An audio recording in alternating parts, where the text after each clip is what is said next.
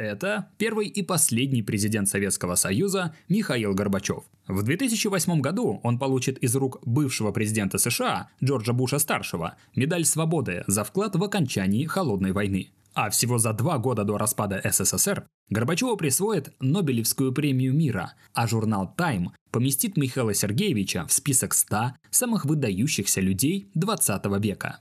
Но в период его президентства в самом Советском Союзе, стране, которая когда-то первой отправила человека в космос, уровень жизни был сравним с Мексикой или Чили, когда в развитых западных странах он был в два, а то и в три раза выше. К концу 80-х годов от бывшей сверхдержавы, которая совсем недавно занимала седьмую часть суши всей планеты, начали откалываться отдельные республики, а правящая политическая элита полностью потеряла контроль не только над экономикой, но и над всей страной. Как же так вышло, что еще недавнее благоденствие, по которому многие тоскуют до сих пор, через несколько лет обернулось для советских граждан пустыми полками? Как так получилось, что показав в 30-е годы невероятный экономический взлет, Советский Союз также стремительно ослабел и развалился? В этом видео мы разберем, как мечта о светлом коммунистическом будущем рухнула за какие-то 70 лет и какие роковые ошибки допустило советское руководство. Приготовьтесь к краткой экскурсии по истории уникального экономического эксперимента. Союз Советских Социалистических Республик появился на мировой карте в 1922 году. Новая держава возникла на обломках Российской империи. Аграрной страны, где на момент революции 17 года 80% населения это крестьяне, которые жили в деревне. Фактически, большевистская партия, которая продвигала идею диктатуры пролетариата, пришла к власти в крестьянской стране, где этот самый пролетариат, по-простому класс рабочих, просто не успел сформироваться. И в это сложное время в Европе буквально в воздухе витает ощущение предстоящего конфликта. После заключения Версальского мирного договора по итогам Первой мировой войны французский маршал Фердинанд Фош скажет пророческую фразу «Это не мир, это перемирие на 20 лет». Руководство Советского Союза понимает, что аграрная страна не сможет выстоять в предстоящей войне. И чтобы догнать западные страны по уровню жизни и создать мощную самодостаточную экономику, большевики начинают масштабный перевод крестьянской страны на промышленные рельсы. Сам Сталин говорил так. Мы отстали от передовых стран на 50, а то и 100 лет. Мы должны пробежать это расстояние в 10 лет. Либо мы сделаем это, либо нас сомнут. И вот у вас есть миллионы крестьян, которых надо отправить работать на заводы и фабрики. Однако пока у вас нет не то что заводов. Большинство крестьян совершенно безграмотны. По данным переписи населения 1920 года, читать умела только треть населения Советского Союза. Поэтому перво-наперво в стране разворачивается массовая ликвидация безграмотности, чтобы вчерашний крестьянин мог сегодня встать к станку, ну а после трудовой смены почитать в газете о новых достижениях партии и успехах в построении социализма. Параллельно по всему Союзу реализуется план ГО-ЛРО. В города и деревни проводится свет, прокладываются электрические железные дороги. Страна отказывается от малоэффективного парового двигателя. Однако главная цель ГО-ЛРО – это не лампочка Ильича в каждый крестьянский дом, а дешевая энергия для новых заводов. Магнитогорский металлургический комбинат, Уральский завод тяжелого машиностроения, Горьковский автомобильный завод. Эти и другие крупнейшие предприятия, которые составляют промышленную основу современной России, были созданы как раз во время индустриализации 30-х годов. И именно для их бесперебойной работы по всему СССР строятся огромные электростанции. В результате к началу 30-х годов из села в город уехало 13 миллионов человек, примерно 8% всего населения Советского Союза. Население страны тем временем увеличивалось, а значит, со снижением количества работников в деревне надо было срочно повышать производительность аграрного труда, чтобы сельское хозяйство могло прокормить страну. И вот для этого руководство Советского Союза начинает процесс коллективизации, который станет первой роковой ошибкой.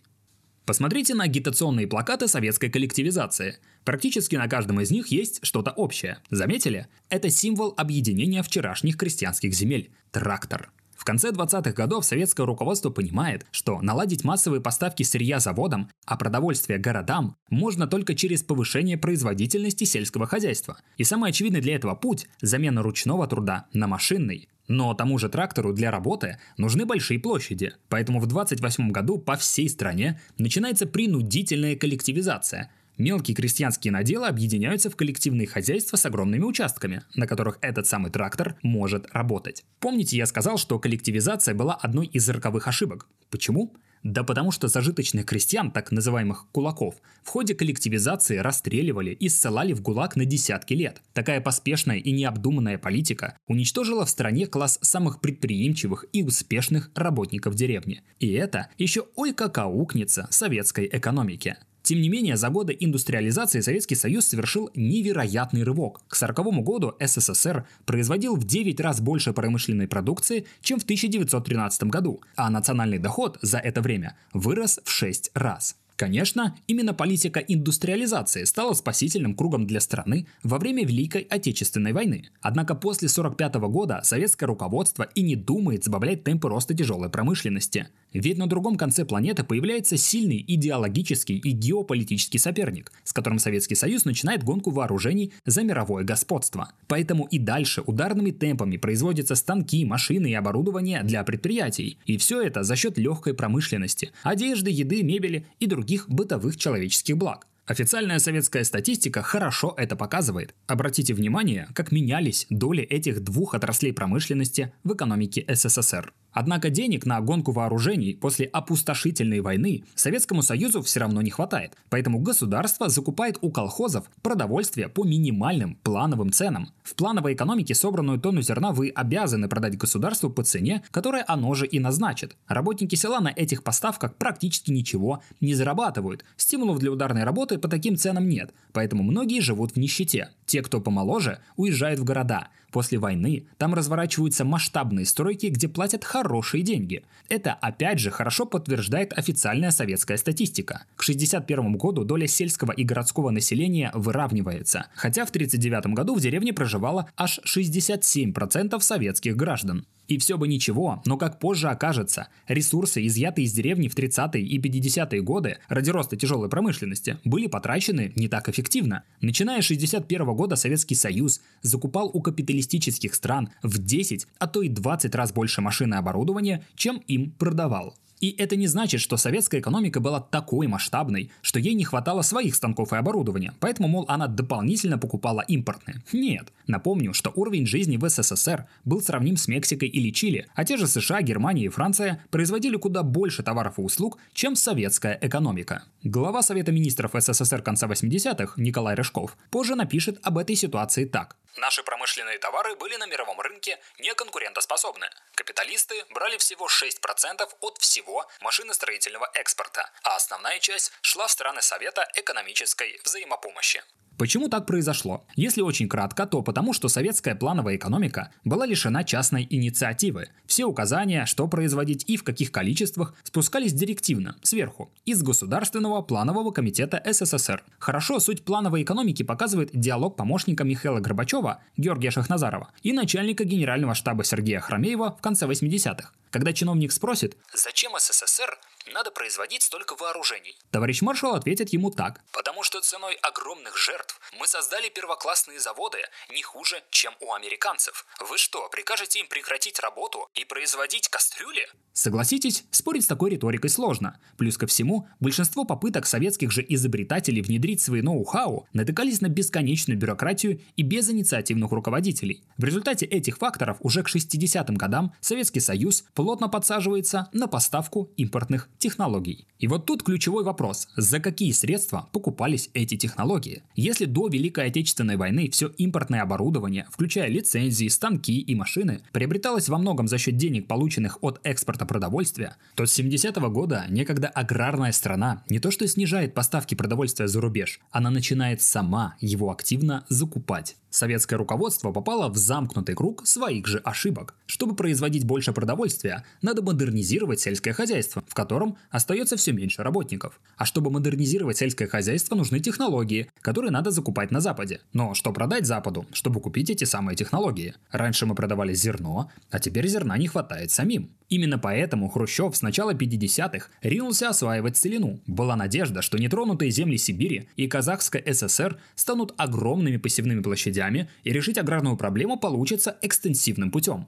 Но климат в тех регионах суровый и непредсказуемый, а распаханная степь быстро разлетается, вызывая пыльные бури. В общем, политика освоения целины очень скоро стала неэффективной и ее свернули. В 1962 году ЦК партии за неимением лучших вариантов решения проблемы наконец повышает закупочные цены для колхозов. Однако это моментально приводит к инфляции и падению реальных доходов населения, из-за чего по всей стране вспыхивают небольшие митинги. Самая массовая забастовка происходит в Новочеркасске. Ее силой разгоняет милиция, армия и КГБ, а зачинщиков протеста или расстреливают, или отправляют в лагеря за антисоветскую агитацию и пропаганду.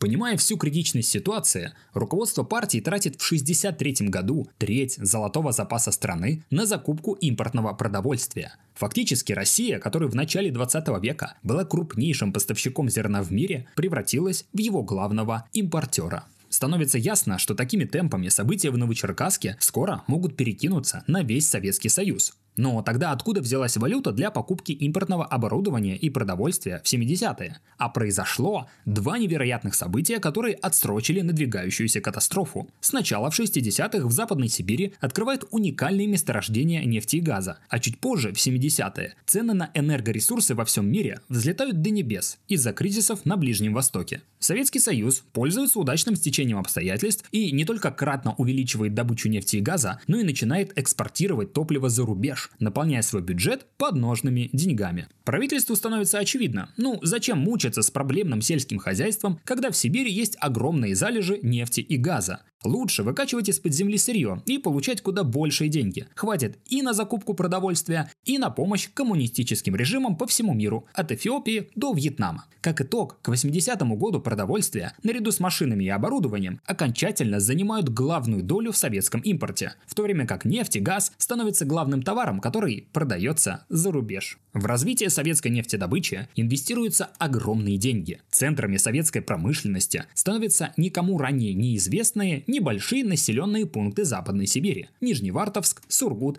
и Ханты-Мансийск. Однако глубинная проблема ведь никуда не делась, и в середине 80-х нефти на мировых рынках стало так много, что ее цена упала втрое. Уникальные советские месторождения с дешевой добычей начали исчерпываться. Поток валюты, на который можно купить передовые технологии, сократился, потому что СССР нечего было предложить капиталистическим экономикам, кроме дешевеющей нефти. Оборот внешней торговли сильно замедлился, а это означало только одно – теперь продовольствия будет закуплено меньше. И, наверное, даже из этой критической ситуации можно было найти выход, если бы параллельно руководство СССР не совершило еще ряд ошибок. В 1979 году Советский Союз вторгнется в Афганистан, потратив на войну в Центральной Азии около 30 миллиардов рублей за 10 лет. А в 1985-м партия развернет борьбу с пьянством, которая приведет лишь к тому, что в следующие годы и без того слабый бюджет недополучит около 10% налоговых доходов с продажи крепкого алкоголя. И вот с этого года советский бюджет становится дефицитным, государству ежегодно не хватает десятков миллиардов рублей на финансирование нарастающих проблем. Чтобы покрыть дефицит бюджета, Госбанк СССР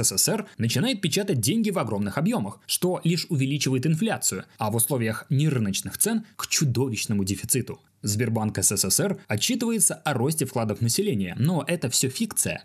Люди пополняют сберегательные книжки лишь потому, что не могут потратить эти деньги – из продажи пропадают то сахар, то мыло, то стиральный порошок. Люди скупают все, лишь бы избавиться от дешевеющих рублей. К 90 году из 989 видов товаров народного потребления в свободной продаже остается лишь 11% товаров. И по всей стране начинаются массовые забастовки из-за дефицита продуктов. Веру людей в то, что плановая экономика и советское руководство способны обеспечить сытую и процветающую жизнь, растаяла. Отпустить цены в свободное плавание при советской идеологии было равносильно политическому самоубийству. Тем не менее, в 1986 году партия решается нарушить главный совет социализма. Сначала правительство разрешает самозанятость, а позже предпринимательство, приняв закон о кооперации. Однако это лишь усугубило ситуацию. Появившиеся кооперативы закупали у предприятий товары по государственным ценам, а перепродавали по рыночным. Чтобы обслуживать этот теневой частный сектор, были созданы тысячи банков, которые в отсутствие институтов банковского контроля превратились в учреждения по обналичиванию денег.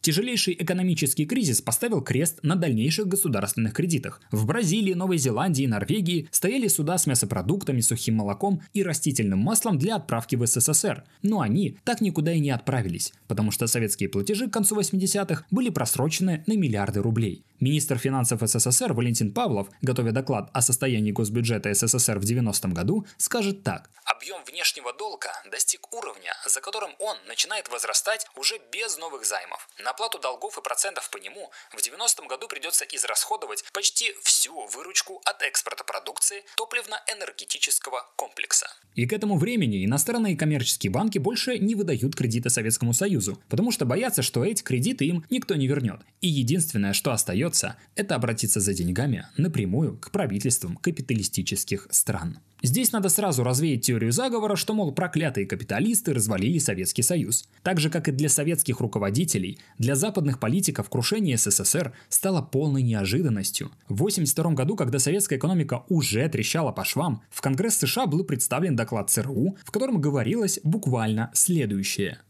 в СССР наблюдается неуклонное снижение темпов экономического роста. Однако в обозримом будущем этот рост сохранится. Несмотря на то, что между экономическими планами и их выполнением в Советском Союзе имеются расхождения, экономический крах этой страны не является даже отдаленной возможностью. Однако, если раньше переговоры между Западом и СССР шли на равных позициях, то в конце 80-х Запад был готов дать кредиты только в том случае, если Советский Союз перестанет применять силу для сохранения своего влияния в Восточной Европе, как это было в 1956 году в Венгрии или в 1968 году в Чехословакии. Но к 1990 году дефицит советского бюджета составлял уже 58 миллиардов рублей. Под угрозой были не то что помощь зарубежным коммунистическим партиям, а выплаты пенсий, зарплаты армии и флота. И региональным советским элитам сигнал о том, что Советский Союз не будет применять силу для решения внутриполитических вопросов, абсолютно понятен. И вскоре в Прибалтике, Армении, Грузии, Украине и других республиках Союза формируются национальные движения, которые быстро приобретают популярность. А политика демократизации и гласности приводит к всплеску накопившихся за долгие десятилетия межэтнических конфликтов. Они вспыхивают практически во всех республиках Союза. К 1989 году большая часть этих республик инициирует выход из состава СССР. Начинается парад суверенитетов. Для удержания регионов у центральной власти уже нет ни денег, ни авторитета – с начала осени 1991 года союзные республики устанавливают таможенные посты на своих границах с Россией, и в Москву перестают поступать региональные налоги. Внешэкономбанк СССР оказывается банкротом. Пребывание послов и представителей Союза за границей стране оплачивать больше нечем. К этому времени советским властям становится совершенно ясно, что речи о сохранении государства уже нет. Нет ни экономики, ни идеологии, ни территориальной целостности. Единственная задача состоит в том, чтобы не допустить гражданскую войну в бывших республиках Союза, по которым разбросан ядерный потенциал СССР. Возможно, это одна из причин того, что Советский Союз распался относительно мирно, хотя бы по сравнению с Югославией. 25 декабря 1991 года первый и последний президент Советского Союза Михаил Горбачев уходит уходит в отставку. На следующий день история СССР завершилась. Вот так модель индустриализации плановой экономики, выбранная Советским Союзом в конце 20-х годов, привела к тому, что огромная держава сложилась как карточный домик. Ну а после распада СССР начались лихие 90-е со свободными ценами, приватизацией и переделом имущества. Если вам интересно послушать про этот период в экономике, то дайте мне знать об этом в комментариях. А еще переходите в Телеграм, там я очень много пишу о прошлом и настоящем российской и мировой экономике. Ну и, конечно, огромное спасибо всем подписчикам, которые поддерживают меня на Бусте, где выходят уникальные образовательные посты. Ну и встретимся с вами в следующем ролике.